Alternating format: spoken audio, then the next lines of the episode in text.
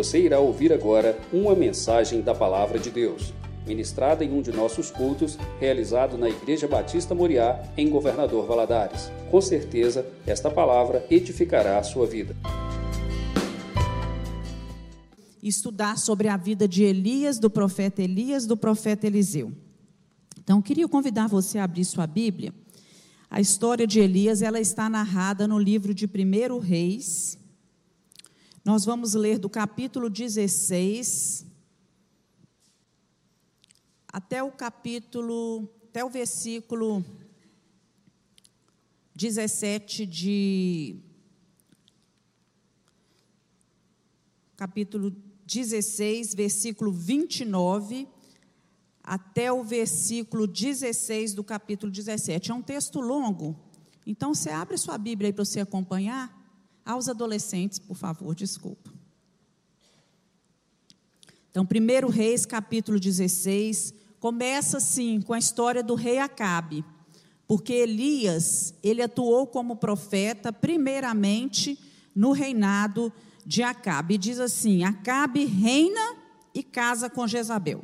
E Acabe, filho de Honre, começou a reinar sobre Israel no ano 38 de Asa, rei de Judá. E reinou Acabe, filho de Honre, sobre Israel em Samaria 22 anos. E fez Acabe, filho de Honre, o que parecia mal aos olhos do Senhor, mais do que todos os reis que foram antes dele. E sucedeu como se fora coisa leve andar nos caminhos de Jeroboão, filho de Nebate, ainda tomou por mulher a Jezabel, filha de Etibaal, rei dos Sidônios, e foi e serviu a Baal e se encurvou diante dele. E levantou um altar a Baal na casa de Baal que edificara em Samaria. Também Acabe fez um bosque, de maneira que Acabe fez muito mais para irritar ao Senhor Deus de Israel do que todos os outros reis de Israel que foram antes dele. Em seus dias, Iel, o Bete, Betelita, edificou a Jericó. Morrendo Abirão, seu primogênito, afundou e morrendo Segube, seu último, pôs as suas portas, conforme a palavra do Senhor que falara por, pelo ministério de Josué, filho de Num. Então Elias, o tisbita, dos moradores de Gileade, disse a Acabe: Vive o Senhor, Deus de Israel, perante cuja face estou, que nesses anos nem orvalho nem chuva haverá, senão segundo a minha palavra. Depois veio a ele a palavra do Senhor, dizendo: Vai-te daqui e vira-te para o oriente, esconde-te junto ao ribeiro de Querite, que está diante do Jordão. E há de ser que beberás do ribeiro, e eu, e eu tenho ordenado aos corvos que ali te sustentem. Foi, pois, e fez conforme a palavra do Senhor, porque foi e habitou junto ao ribeiro de Querite, que está diante do Jordão. E os corvos lhe traziam pão e carne pela manhã, como também pão e carne à noite, e bebia do ribeiro. E sucedeu que, passados dias, o ribeiro se secou, porque não tinha havido chuva na terra. Então veio a ele a palavra do Senhor, dizendo: Levanta-te e vai a Zarefate, ou Sarepta, que é de Sidom, e habita ali. Eis que eu ordenei ali a uma mulher viúva que te sustente. Então ele se levantou e foi a Zarefate. E chegando à porta da cidade, eis que estava ali uma mulher viúva apanhando lenha, e ele a chamou e lhe disse: Traze-me, peço-te, num vaso, um pouco d'água que beba. E indo ela buscá-la, ele a chamou e lhe disse: Traz-me agora também um bocado de pão na tua mão. Porém ela disse: Vive o Senhor teu Deus, que nem um bolo eu tenho, senão somente um, um punhado de farinha numa panela e um pouco de azeite numa botija. E vês aqui, apanhei dois cavacos e vou prepará-lo para mim e para meu filho, para que o comamos e morramos. E Elias lhe disse: Não temas, vai, faze conforme a tua palavra. Porém, faze disso primeiro para mim um bolo pequeno e traze-mo para fora. depois farás para ti e para teu filho, porque assim diz o Senhor Deus de Israel: a farinha na panela não se acabará, e o azeite da botija não faltará, até o dia em que o Senhor dê chuva sobre a terra. E foi ela e fez conforme a palavra de Elias, e assim comeu ela e ele e a sua casa muitos dias. Da panela a farinha se não acabou, e da botija o azeite não faltou, conforme a palavra do Senhor que falara pelo ministério de Elias. Agora vamos lá para Tiago 5,17, lá no Novo Testamento.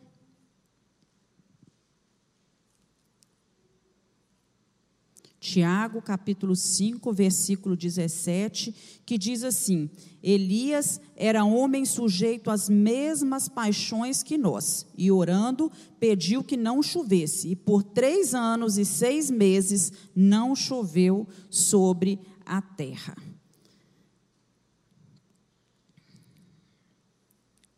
Queria que você mantivesse aí a sua Bíblia aberta no livro de 1 Reis, nós vamos estar lendo novamente alguns desses versículos durante o decorrer aí da nossa aula. Meus irmãos, essa era a época que vivia aqui o profeta Elias. E aqui nós temos o início da sua história.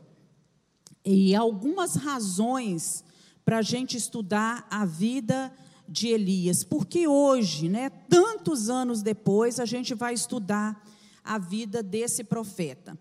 Então, nós enumeramos aqui o seguinte: que primeiro, há muitas semelhanças entre a época de Elias e o tempo que nós vivemos hoje. No decorrer da aula, nós vamos ver algumas comparações.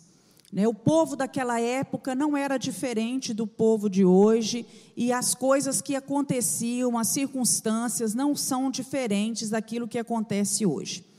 Apesar das dificuldades que Elias enfrentou, ele provou que o poder de Deus é maior. E todos nós enfrentamos dificuldades no decorrer da nossa vida.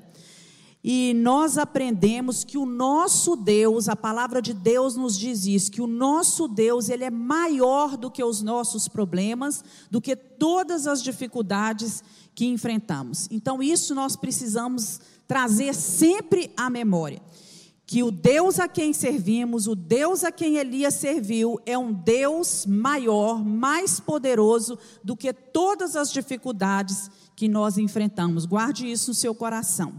E Elias era uma pessoa simples. Lá em Tiago nós lemos que Elias era um homem comum um homem como eu e você, sujeito às mesmas paixões, a viver os mesmos sentimentos, mas Deus, Ele é um Deus que usa pessoas simples, Ele usa homens para realizar a sua obra, e Elias, diante do estado moral em que se encontrava o povo de Israel, ele ficou desanimado, e esse é um sentimento também que muitas vezes brota no nosso coração. É, de fato, Elias era um homem, né, um homem extraordinário a serviço de um Deus né, muito grande, um Deus todo-poderoso.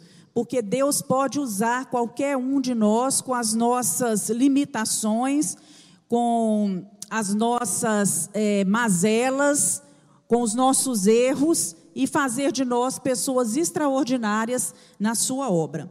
Então, o Deus de Elias, ele é o mesmo Deus de hoje, ele não mudou. A palavra diz, de Deus nos diz, o Senhor mesmo fala: Eu sou o Senhor vosso Deus e eu não mudo. Deus não muda, ele é o mesmo ontem, ele é hoje e ele será o mesmo Deus para todo sempre. Esse Deus que enviou fogo do céu quando Elias orou e que mudou né, a vida de, de uma nação, é o mesmo Deus que está presente aqui no nosso meio, na nossa vida, que guerreia por nós e que ouve o nosso clamor e a nossa oração. Vamos ver o mundo que Deus vê, como que Deus vê o mundo hoje, como que Deus viu o mundo na época de Elias. Vamos nos situar. O que estava acontecendo? O rei Salomão havia morrido. Salomão, filho do rei Davi, ele havia morrido. Israel, naquela época, foi dividida em duas nações: a nação de Judá, o reino do norte, que é essa parte azul que vocês estão vendo no mapa, né? E, e foi dividido também na parte laranja que vocês estão vendo, que era o reino do sul, também chamado de Judá. Então, quando Deus olhou né, para o reino do norte, Deus não viu nada de bom, nada que lhe agradasse. Foram 19 reis que passaram por esse reinado, oito dinastias, né? E uma sucessão de ambição, de idolatria, de traição, de assassinatos. Homens que fizeram aquilo que era mal perante os olhos do Senhor. E quando chega aqui a época de Acabe, onde Elias também se levanta como profeta, já haviam se passado mais ou menos cerca de 50 anos que Salomão tinha morrido. E todos os reis, sem exceção, que haviam passado até então sobre o reino do norte, ou reino de Israel, eles foram maus reis. O primeiro deles foi Jeroboão. O que, que Jeroboão fez? Né? Porque o povo, porque ele estava no reino do norte e o centro de adoração estava no reino do sul, que era em Jerusalém, ele resolveu instituir no reino do norte dois lugares de adoração. Então ele usou aqui a Betel, a cidade de Betel, que quase faz fronteira ali bem próximo de Jerusalém, e lá bem ao norte ele estabeleceu em Dan dois templos, dois lugares onde o povo deveria ir para adorar a Deus, para que o povo não fosse a Jerusalém, com medo de perder é, gente né, que, que não concordasse com ele, que fosse adorar o Deus verdadeiro, que era o Deus de Israel. Mas o que, que ele faz? Ele coloca, ele faz dois bezerros de ouro e coloca nesses locais de adoração. E assim ele contribui para que o povo torne torne a sua vida é, mais idólatra do que, do que já era. E ele faz também com que haja uma grande corrupção no sacerdócio, porque a maior parte dos sacerdotes que eram levitas, da tribo de Levi, instituídos por Deus, quando viram o que estava acontecendo, eles saíram dali e se dirigiram para o reino do sul. Então ele institui sacerdotes. Na verdade, os sacerdotes eles só poderiam é, ser da tribo, descendentes da tribo de Levi, mas ele escolhe homens e constitui esses homens que não tinham capacidade para exercer esse, esse sacerdócio e nem o chamado de Deus, porque não eram da tribo determinada, e colocam esse homem para exercer o sacerdócio. Os outros reis que vieram depois de Jeroboão foram assassinos, é, beberrões como Alá, e eles continuaram a irritar o Deus de Israel com os seus ídolos durante todo o seu reinado. E no final chega Acabe, que nós lemos aqui, que fez o que era mal perante o Senhor, mais do que todos os outros que foram antes dele. É assim que nos diz a palavra do Senhor. E, e, eu acho interessante porque a Bíblia coloca assim: que ele fez aquilo que era mal perante os olhos do Senhor, mais do que todos os deuses, mas ainda, quer dizer, como um pecado maior, ele toma como esposa a Jezabel, que era uma princesa, filha de Etibaal, que era rei dos Sidônios, uma mulher idólatra, mandona, não é autoritária, e essa mulher pagã trouxe para dentro da terra de Israel o culto pagão, o culto a Baal. Ela institui com a permissão de Acabe. Né? E assim nós vemos que o culto de Baal ele era, ele era cheio de depravação sexual, prostituição espiritual, idolatria. Então, o povo passa a viver uma época de frieza espiritual e total apostasia. Eles abandonam o Senhor. Então, esse declínio moral da nação, na verdade, ele começa com Salomão. Quando Salomão toma 700 esposas, 300 concubinas, aí começa o declínio moral do povo de Deus. Né? Ele não acontece de repente, ele vem gradualmente no reinado de cada rei e ele continuou até Acabe estabelecer esse culto a Baal, que era um, um culto totalmente depravado. Então, essa nação era a nação que Deus estava vendo naquele, naquela época. E agora nós nos perguntamos, né? E o que que Deus está vendo no dia de hoje? Que nação é essa que Deus vê quando Ele olha e Ele contempla no dia, nos dias de hoje? Como é que é o, vamos falar do nosso país? Como que é o estado espiritual do nosso país? Bem, há um sincretismo espiritual muito grande, um sincretismo religioso. O que que vem a ser isso, um sincretismo? Sincretismo é a fusão, é a união de diferentes doutrinas ou práticas religiosas. É um sistema resultante da harmonização de diferentes teorias ou conceitos filosóficos. Então a gente vê muitas pessoas hoje que são católicas, que se dizem católicas ou evangélicas, mas que frequentam o espiritismo, que frequentam o centro de Umbanda, não é? Nós vemos dentro do, do meio evangélico, né, em algumas igrejas, é, alguns rituais que são de outras religiões sendo trazido para dentro da igreja, então, nós vemos hoje uma mistura de, de espiritismo, de nova era, muitas vezes presente até mesmo em alguns templos evangélicos. E ali eu coloquei algumas coisas, né? É, é imagens, lá é, o terço, é, o candelabro e essas coisas assim, e a gente vê uma mistura disso, algumas igrejas evangélicas trazendo o judaísmo para dentro da sua igreja. Então há esse sincretismo, é isso que Deus está vendo. E o estado moral do nosso país? Bem, irmãos, nós vivemos num tempo onde é, nós vemos né, o uso indiscriminado de drogas, né, de o sexo, violência, a falta de respeito às autoridades, é, a frieza espiritual da igreja, uma falta de visão missionária dentro das igrejas, falta preocupação com a integridade da palavra do Senhor, né? E nós precisamos é, pedir a Deus que mude a história. Nós somos responsáveis por mudar isso, porque esse é o mundo que Deus vê hoje. Nós estamos inseridos nesse mundo para ser luz, para poder clarear tudo isso e para poder é, é, propagar a palavra de Deus, o evangelho genuíno do Senhor Jesus Cristo.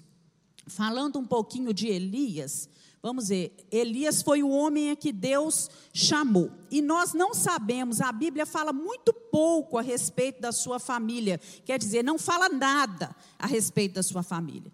Nós vemos que ele era um homem do interior, que ele evitava a cidade, ele era um tisbita, quer dizer, ele nasceu na cidade de Tisbé, e essa cidade ficava na região de Gileade, que era um local deserto, um terreno rochoso, e naqueles vales tinha muitos animais ferozes. É isso que, que a gente tem é, é, citado aí na, na, na história.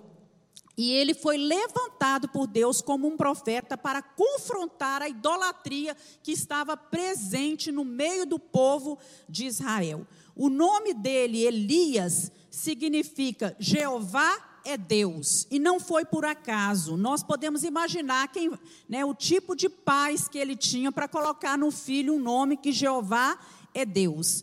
Então, onde Elias chegava, em meio a todas as aqueles outros deuses que eram adorados, principalmente em relação a Baal, quando ele chegava, o nome dele já confrontava as pessoas, porque Jeová é Deus chegou, não é? Elias chegou. Então, a palavra também nos diz que ele foi um homem semelhante a nós. Nós vemos isso lá no livro de Tiago, sujeito às mesmas paixões. Então, Elias ficou com raiva, Elias exigiu vingança, Elias ficou deprimido, mas ao mesmo tempo ele era um homem corajoso, demonstrou autodisciplina, um homem que se deixou usar, ser usado pelo Senhor, um homem semelhante a muitos de nós, né? E ele foi um homem extraordinário, porque um homem que tinha uma fé muito grande, porque ele orou para que não chovesse, e durante três anos não choveu sobre a face da terra. Depois a gente vê no decorrer da história, nós vamos ter lições passando por cada episódio da vida do Elias. Ele ora para que caísse fogo do céu, ele ora para que chova de novo, né? Então ele era um homem de fé. Agora a palavra que Deus dá a Elias, olha aí na sua Bíblia, no capítulo é, 17, versículo 1. Então Elias, o tisbita dos moradores de Geleade, disse a Acabe: Vive o Senhor, Deus de Israel, perante cuja face estou. Então a palavra que Deus dá é uma palavra, é, é, tem algo interessante aí, né? Tão certo como vive o Deus de Israel, tão certo como esse Deus é vivo. Então, se o Deus era vivo, a palavra também era uma palavra viva. Ele servia a um Deus vivo. Ele acreditava que Deus estava vivo, que Deus estava agindo, que Deus atuava e que Deus estava presente. E ele ainda diz assim: Tão certo como vive o Deus de Israel, perante cuja face eu estou. Ele declara que ele estava na presença de Deus que ele estava face a face com o Senhor. Então, essa palavra era uma palavra de autoridade, era uma palavra que vinha do Senhor. Olha, eu estou na presença de Deus. Então, eu estou falando essa palavra com autoridade. E eu gostaria de perguntar a você nessa manhã: será que quando você fala com as pessoas que estão ao seu redor, quando você aconselha as pessoas, ou quando você vai trazer uma palavra em algum lugar, ou, ou, ou, mesmo vai subir a um púlpito, vai ensinar na escola bíblica dominical, essa palavra é uma palavra de autoridade que vem do Senhor nós precisamos orar e pedir a Deus isso, para que a gente tenha essa certeza. Deus, eu estou, o Senhor é um Deus vivo, como Elias fala, e eu estou na presença deste Deus vivo. E nós queremos ser usados com autoridade pelo Senhor né, para abençoar a vida daqueles que estão ao nosso redor. Muitas vezes perdemos tempo com palavras tolas, com palavras que não edificam, com palavras que destroem, em vez de deixar o Espírito Santo nos usar para trazer palavras de autoridade, palavras que vão edificar e abençoar a vida das pessoas ao nosso redor. E ele continua dizendo, né? É, esse Deus vivo perante cuja face estou, que nesses anos nem orvalho nem chuva haverá, senão segundo a minha palavra. Né? Que coisa difícil de transmitir. Imagina, ele já estava falando com o rei que ele tinha um Deus vivo, que ele estava na presença desse rei e que durante alguns anos, segundo a palavra que ele estava dando, não iria chover sobre a face da terra. Era um julgamento de Deus sobre aquela nação, sobre os pecados do povo.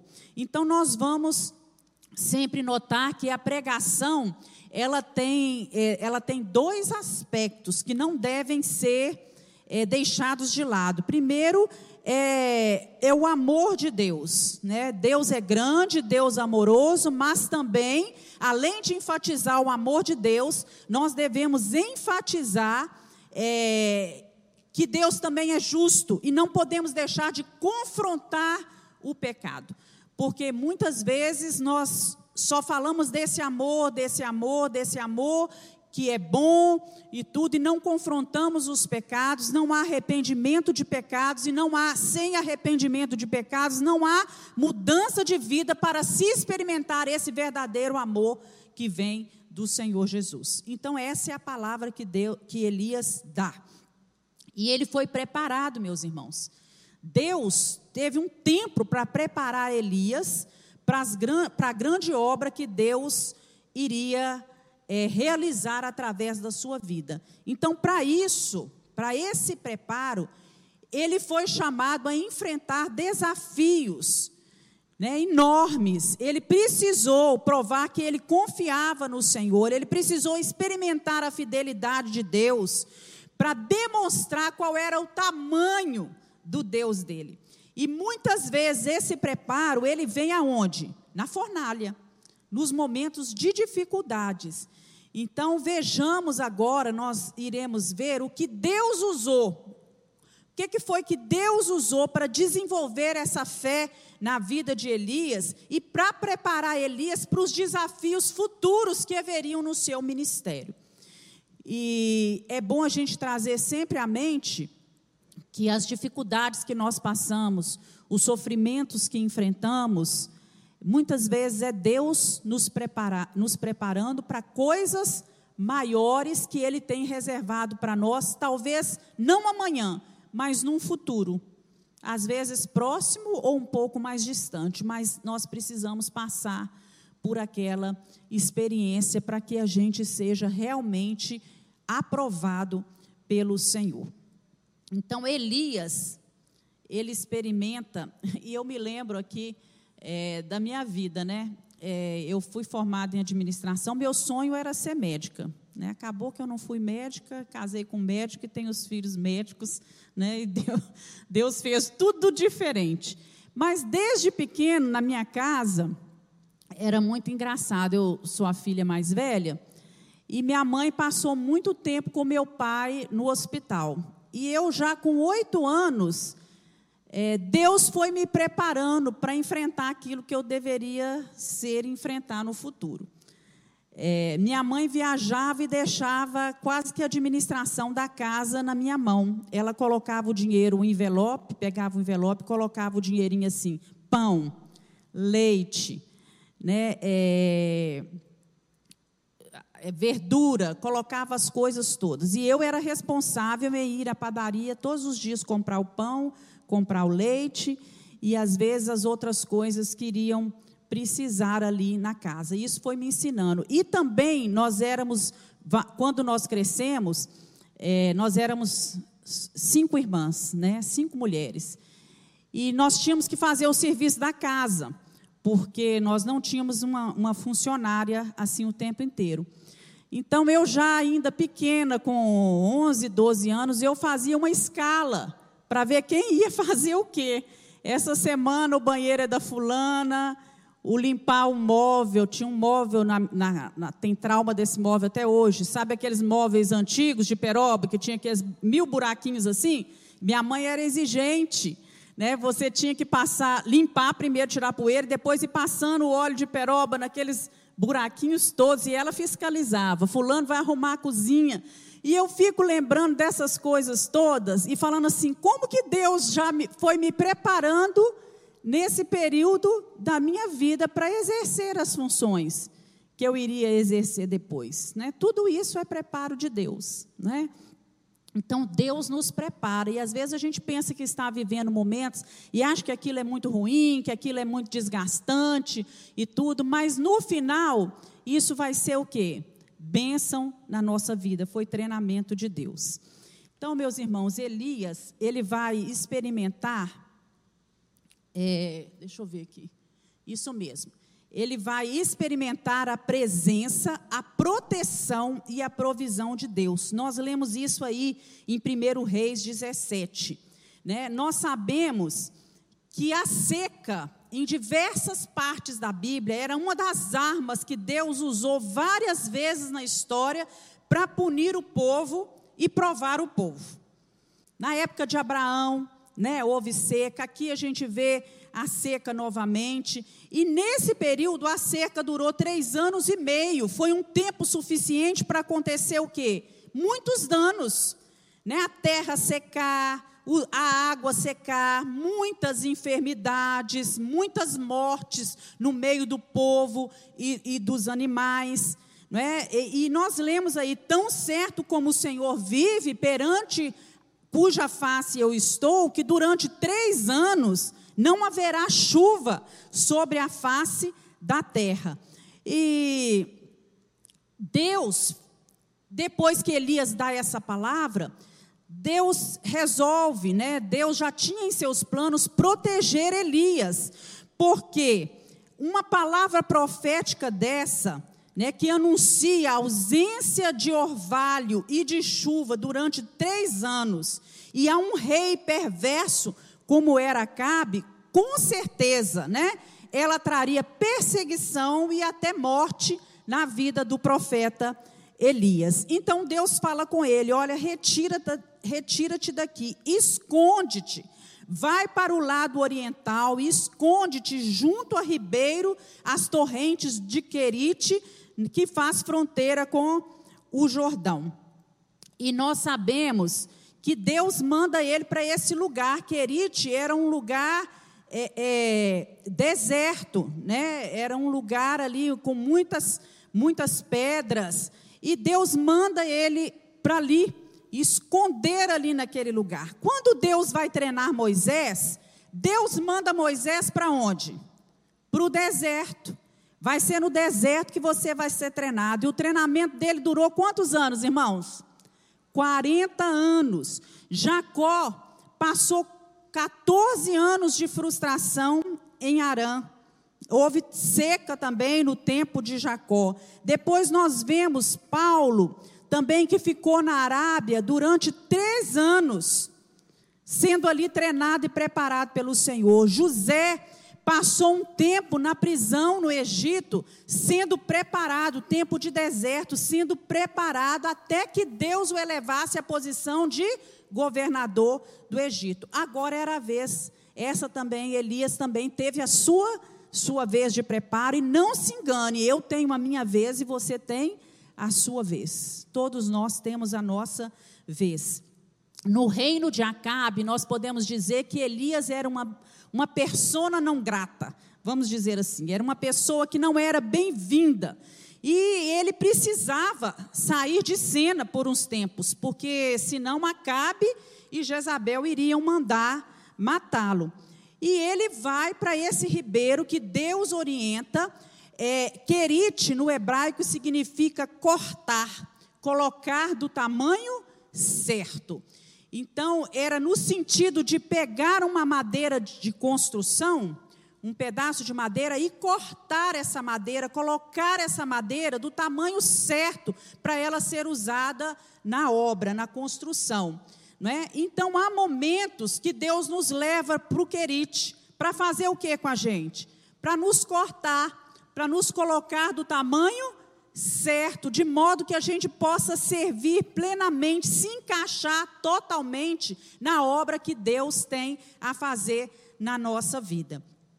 E o rio, né, ali, nós sabemos que esse esse esse riacho, né, ele, ele era um afluente é, do rio Jordão e ele ele tinha pouca água, só mesmo na época de seca é que é, esse rio ele, ele se enchia, ele ficava, ficava cheio. E ali naquele tempo todo, né, eu fico imaginando Elias ali com bastante água, o povo experimentando seca já em alguns outros lugares, e Elias ali tinha água em abundância, né, tinha sombra, árvores né, na beirada do rio. Mas é interessante que, Eli, que ali em Querite não era o ponto final, onde Deus iria deixar Elias para todo sempre. Era um tempo simplesmente para ele é, é, se esconder, para ele enfrentar aquele período de crise, aquele período de perseguição de Acabe. Então, meus irmãos, quem faz do Querite o seu ponto final, a sua parada final, vai ter problemas, porque vai chegar a hora que o querite vai secar, assim como aconteceu na vida de Elias. E quando Deus dirige, quando Deus fala, quando Deus dá uma ordem, não é? Ele provê todas as coisas e ele capacita.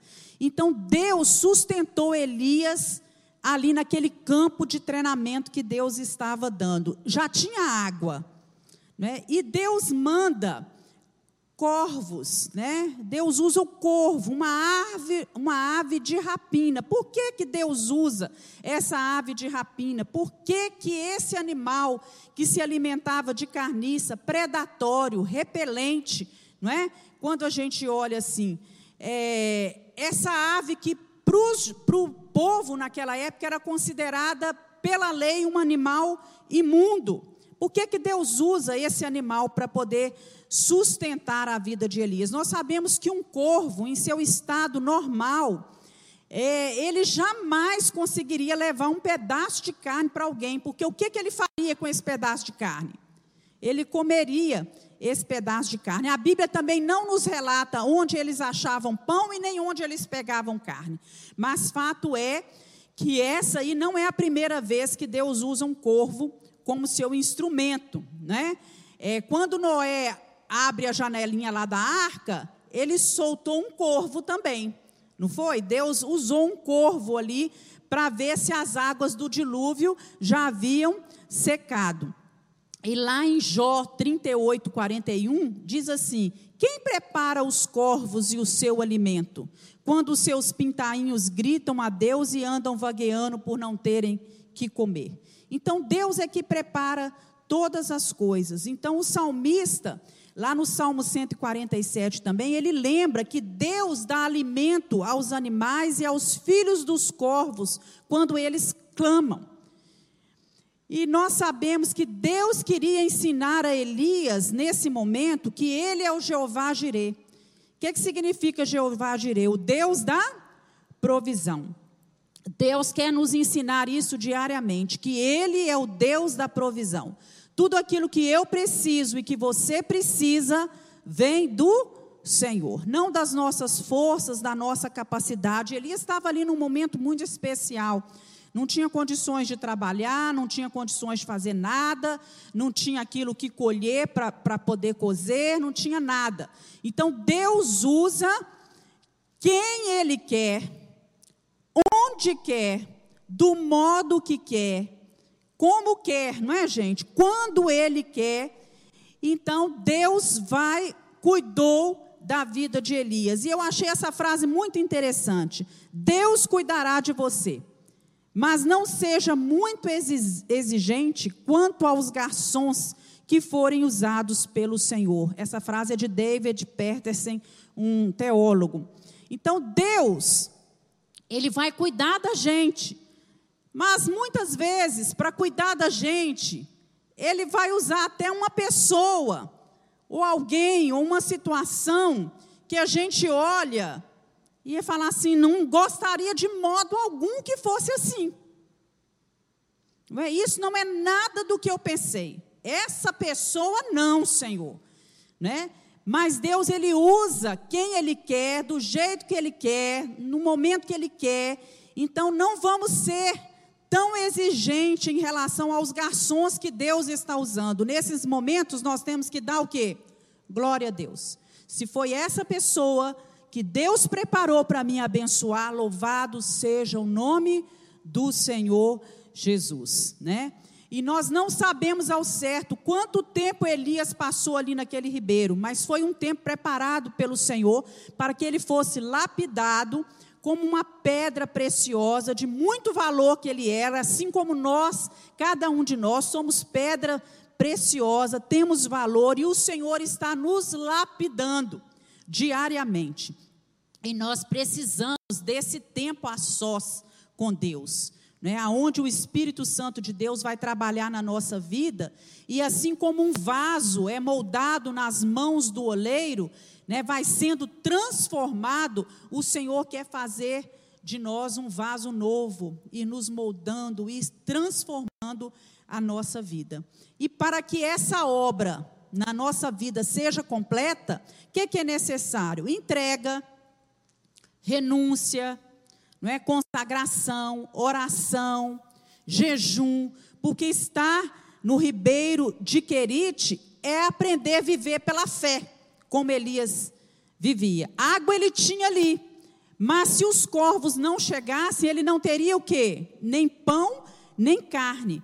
Então, viver no Querite é viver na dependência de Deus. E quando nós andamos na dependência de Deus, meus irmãos, nós somos sustentados, porque Deus provê todas as coisas. E aí nós não estamos, não estamos falando só de sustento material, não.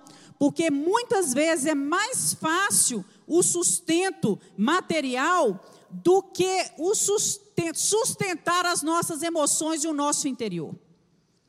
Essa é a parte mais difícil. Em meio às guerras, haver paz. Em meio à tristeza, haver alegria.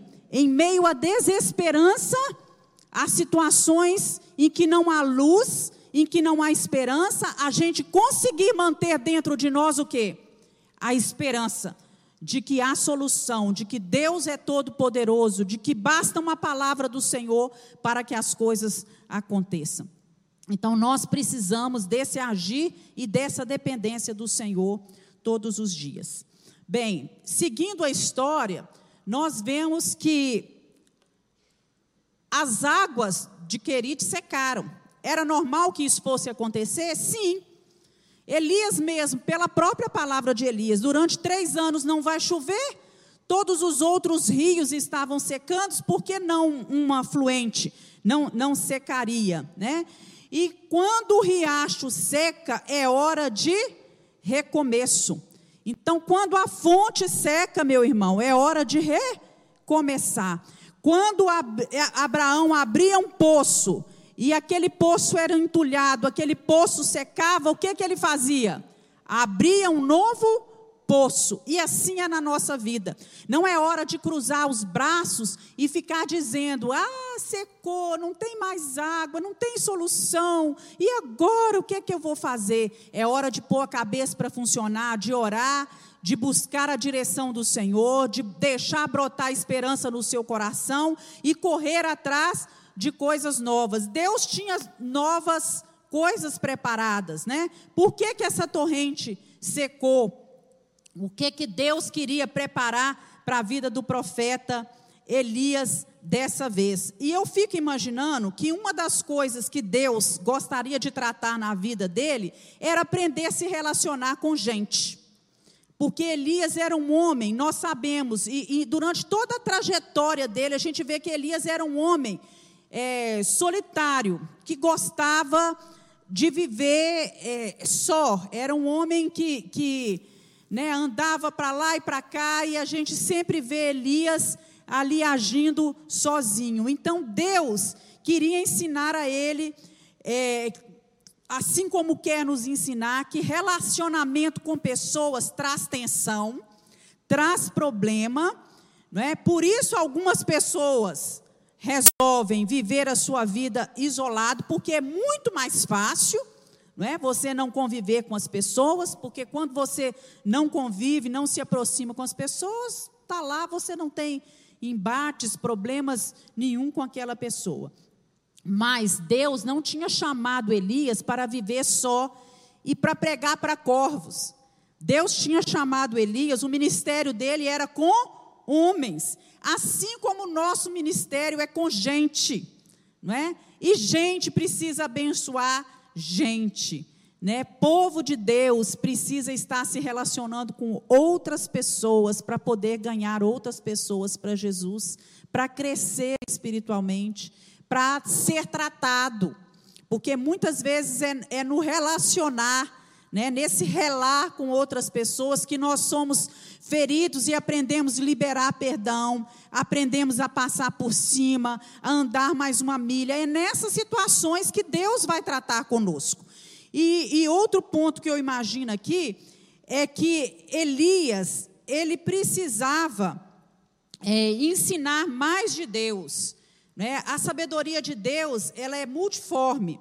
É, Deus nunca tem um método só de ensino. Por isso, é, o Querite não poderia revelar para Elias é, tudo a respeito de Deus, assim como uma situação que nós vivemos, uma determinada circunstância ou um determinado problema, ele nos trata numa área.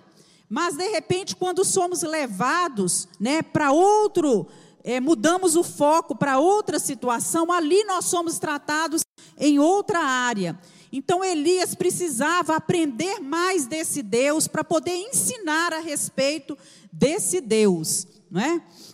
E também nós precisamos aprender, eu creio que Elias precisava ainda aprender a confiar em Deus dia após dia.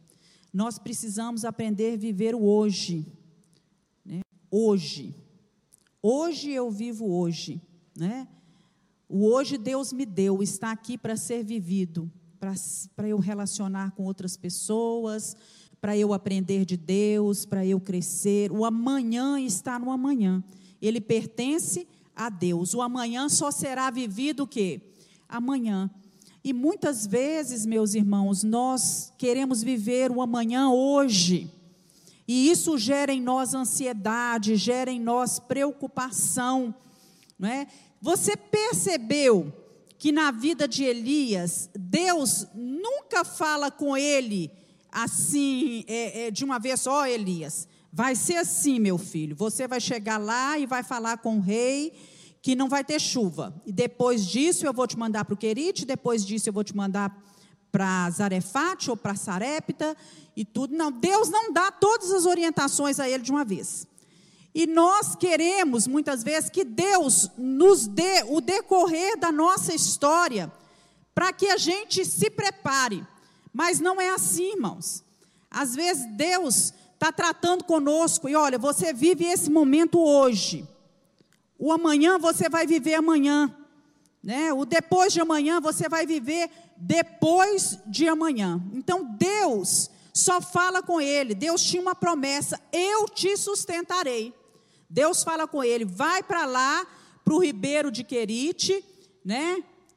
eu vou ordenar os corvos, vai haver água, né? E não vai faltar nada para você, não vai faltar. Esse mesmo Deus que falou isso para Elias, ele fala isso para a gente. Não é? Ele continua sendo o Jeová Jirê, o Deus da provisão, o Deus que nos sustenta. Então nós podemos confiar nesse Deus. Deus está no controle de todas as situações, Ele sabe de todas as coisas. E, e para nós, muitas vezes, é muito difícil entender esse trabalhar de Deus. E mas como Elias confiou no Senhor, nós temos que aprender a confiar no Senhor, sabendo que o nosso futuro, o nosso amanhã está nas mãos de Deus. E que quando o amanhã chegar, a porção nova de força, de provisão, de paz, de esperança, tudo se faz novo. A palavra de Deus nos faz isso, né? Que a cada manhã as misericórdias do Senhor se renovam, né? Todas as manhãs as misericórdias se renovam. E nós vemos aí que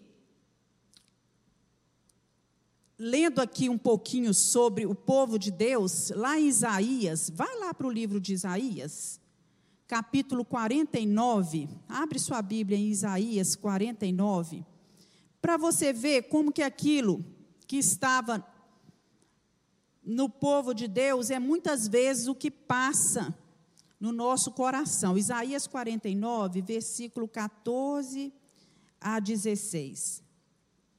Mas Sião diz, Sião aqui está se referindo ao povo de Deus. Já me desamparou o Senhor, e o Senhor se esqueceu de mim.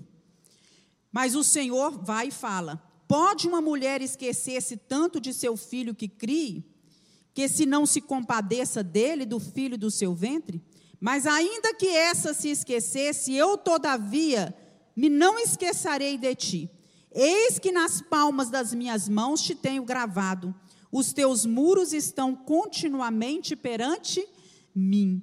Então, meus irmãos, né, quantos nesse momento não estão exatamente como um povo de Israel aqui, dizendo assim: ah, o Senhor já me desamparou, o Senhor se esqueceu de mim, o Senhor não está vendo a situação que eu estou vivendo, a dor está muito grande, o problema é muito grande, eu não consigo lidar com isso, mas o Senhor mesmo, quando Ele escuta, não é? é? o povo falando isso, ele mesmo fala: olha, ainda que uma mulher Né? Pode uma mulher? Pode. Ainda que toda, todavia que ela se esqueça, eu não me esquecerei de vocês, porque na palma da minha mão eu tenho gravado vocês. E os teus muros, quer dizer, as tuas proteções, não é aquilo que te cerca, sou eu que estou te cercando, que estou cuidando. Isso está continuamente diante de mim. Então Deus está no controle da vida. E Deus quer falar com você todos os dias, até mesmo nos momentos de dificuldades.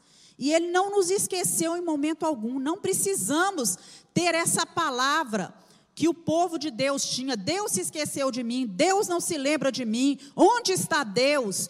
É, Deus não. Será que Deus não vê isso?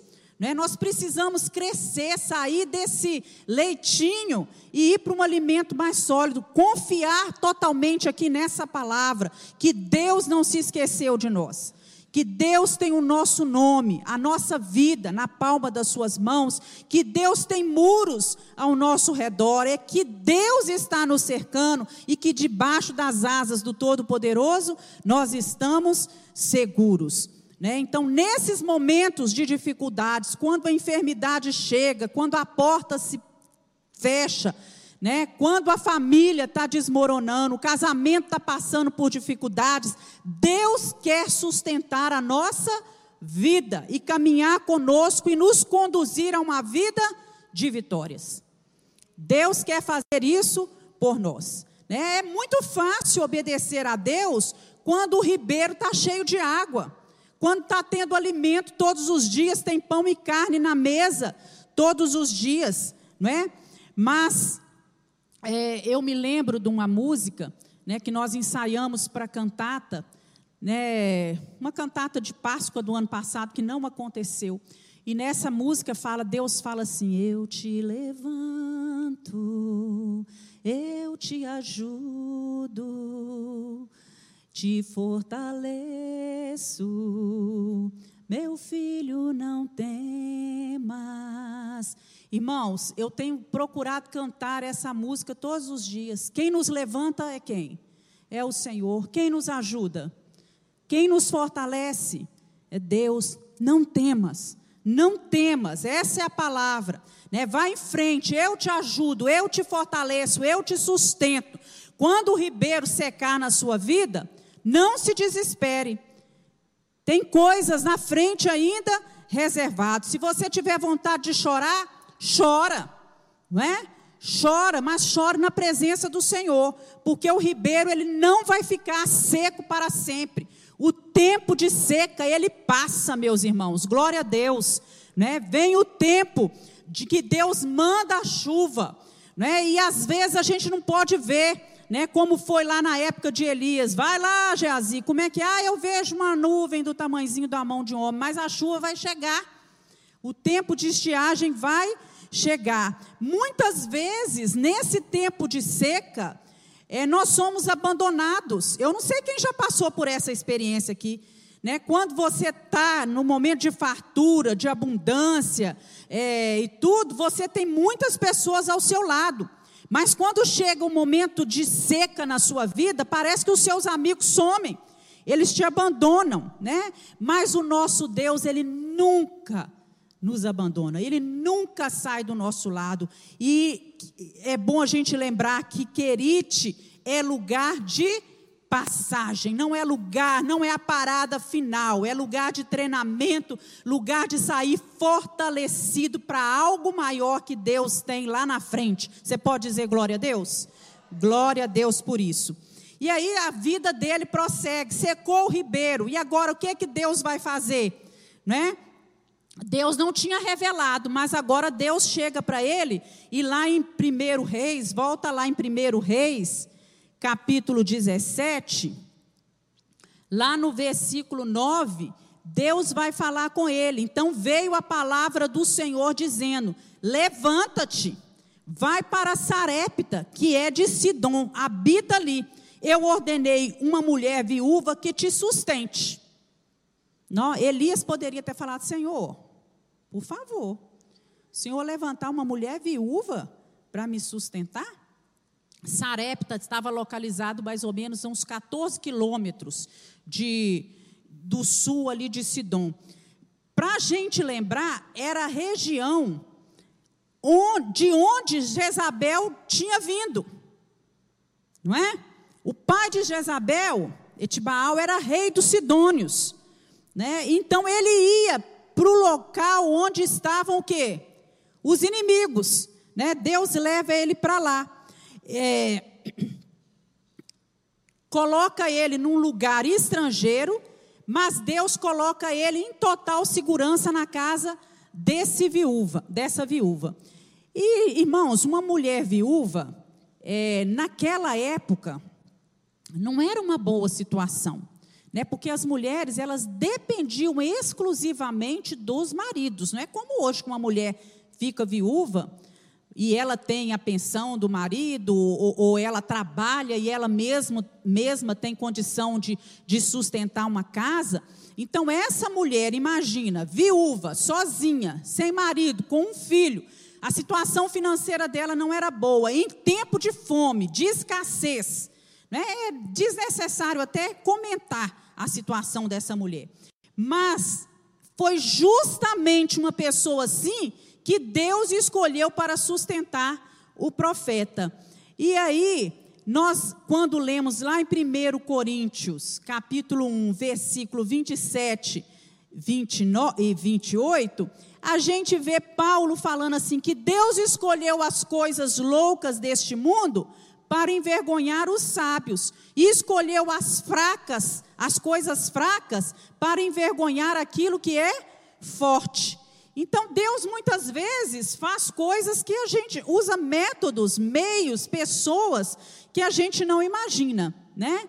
E, e a resposta também Paulo dá lá em 1 Coríntios, capítulo 1, 29, ele continua. Por que, que Deus faz isso? Usa coisas loucas, usa coisas fracas para envergonhar as outras, para que ninguém se vanglorie de coisa alguma.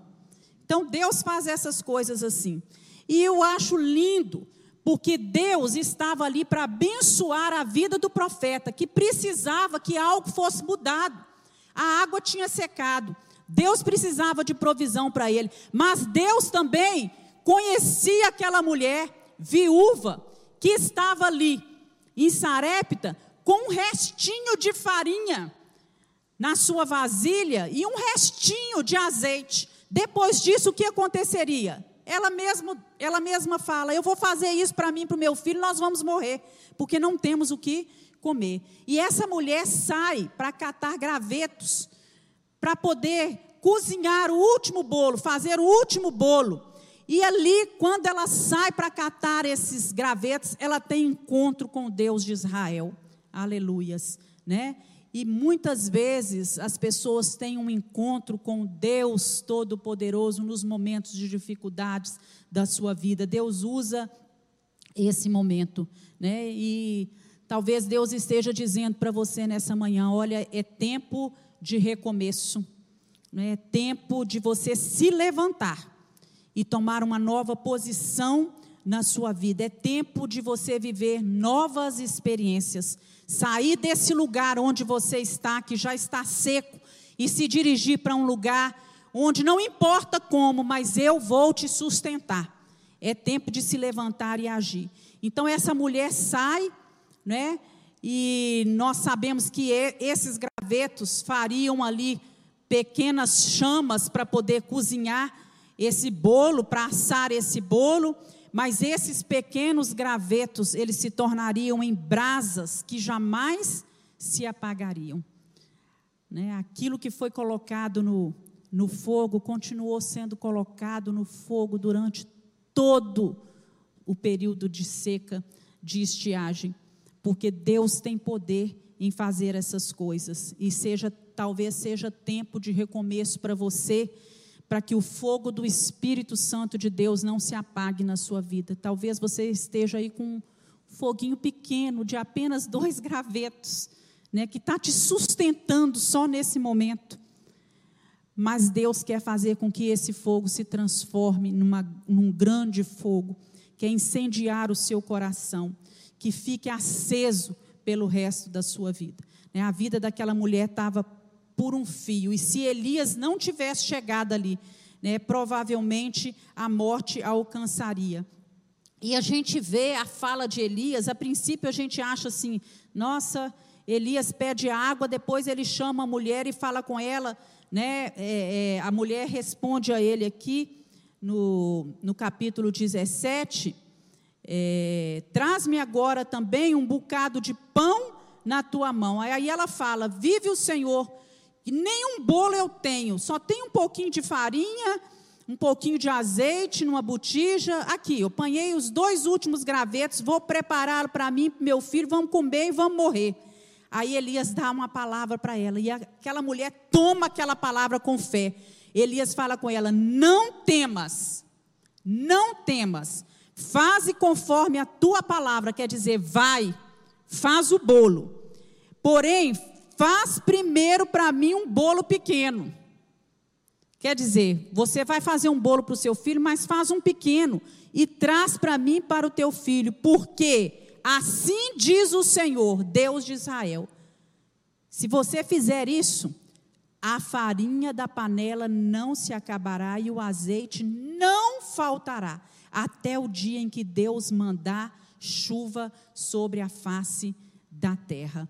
Então a gente pode achar de início que Elias tinha sido ali é, muito egoísta naquela, naquela situação. É, muito doido, né? Elias virar para uma mulher que tem um filho só, que só tem um, um pouquinho de farinha, de azeite, falar, vai lá e faz para mim primeiro. Mas naquele momento, Deus estava ali é, vendo, porque eu creio que Deus já conhecia o coração daquela mulher. E Deus, ela demonstra ali fé em Deus, porque ela obedece, a obediência traz bênção, irmãos. Trouxe bênção para a vida daquela mulher. É... Aquela mulher, naquele momento ali, ela foi grandemente privilegiada. Tanto é que lá no livro de Lucas, capítulo 4, é, Deus se refere a ela como uma escolhida de Deus. Porque além dela receber ali a visita do profeta, ela teve abundância durante todo o tempo de seca, porque não faltou nada para ela nesse momento. E nós podemos tirar desse fato aí algumas lições para nós. Primeiro, que Deus prepara pessoas para ajudar as outras. Deus prepara pessoas para ajudar as outras. E a vida dessa viúva tinha sido preparada para ajudar quem? Elias. A vida de Elias tinha sido preparada para ajudar aquelas, aquela mulher. Então, Deus prepara pessoas e coloca no nosso caminho para nos ajudar, para nos abençoar. Você já teve essa experiência? De você deparar com uma pessoa, uma situação, e você ver claramente, nitidamente, foi Deus que mandou essa pessoa para me ajudar. Foi Deus que colocou essa pessoa aqui nesse exato momento. Deus faz isso. E muitas vezes nós somos essa pessoa que Deus vai usar para abençoar o outro. E nós precisamos estar com os nossos ouvidos abertos para ouvir a voz de Deus. Outra, outro fato, outra lição importante é que a obediência sempre traz recompensa. Né? Sempre obedecer é melhor do que sacrificar. É melhor do que trazer sacrifícios é ter um coração voltado e obediente ao Senhor. E o outro ponto que eu coloco aqui é que nós precisamos aprender a entregar a Deus o pouco que a gente tem, os poucos gravetos, a pouca farinha, o pouco azeite que a gente tem, não é? Entregar por inteiro aquilo que a gente tem, confiando de que Deus do pouco daquilo que a gente acha que às vezes não tem valor, que não vale nada, Deus pode transformar aquilo e fazer grandes coisas e multiplicar e nos abençoar sobremaneira. Amém, meus irmãos? Que Deus abençoe sua vida nessa manhã. Vamos nos colocar de pé. Vamos orar. Pede a Deus para te usar. Pede a Deus para te cercar. Feche os seus olhos, abaixa a sua cabeça e fala com o Senhor: Deus, eu sei quem é o Senhor. O Senhor é o Jeová Jirê, o Deus da provisão. o Deus que nos sustenta em toda e qualquer circunstância. Deus, e aquilo que o Senhor fez na vida de Elias, fez na vida daquela mulher, esse Deus que agiu lá no passado é o Deus que age hoje, que está vivo hoje, é o Deus em cuja face nós estamos. É o Deus que faz brotar coisas novas, que acende brasas no nosso coração. Senhor, olha para a nossa vida e nos sustenta com a tua mão de poder. Que possamos nos levantar na tua força, na tua dependência, confiar na ajuda e no socorro em todo o tempo que vem do Senhor. Em nome de Jesus nós oramos. Amém.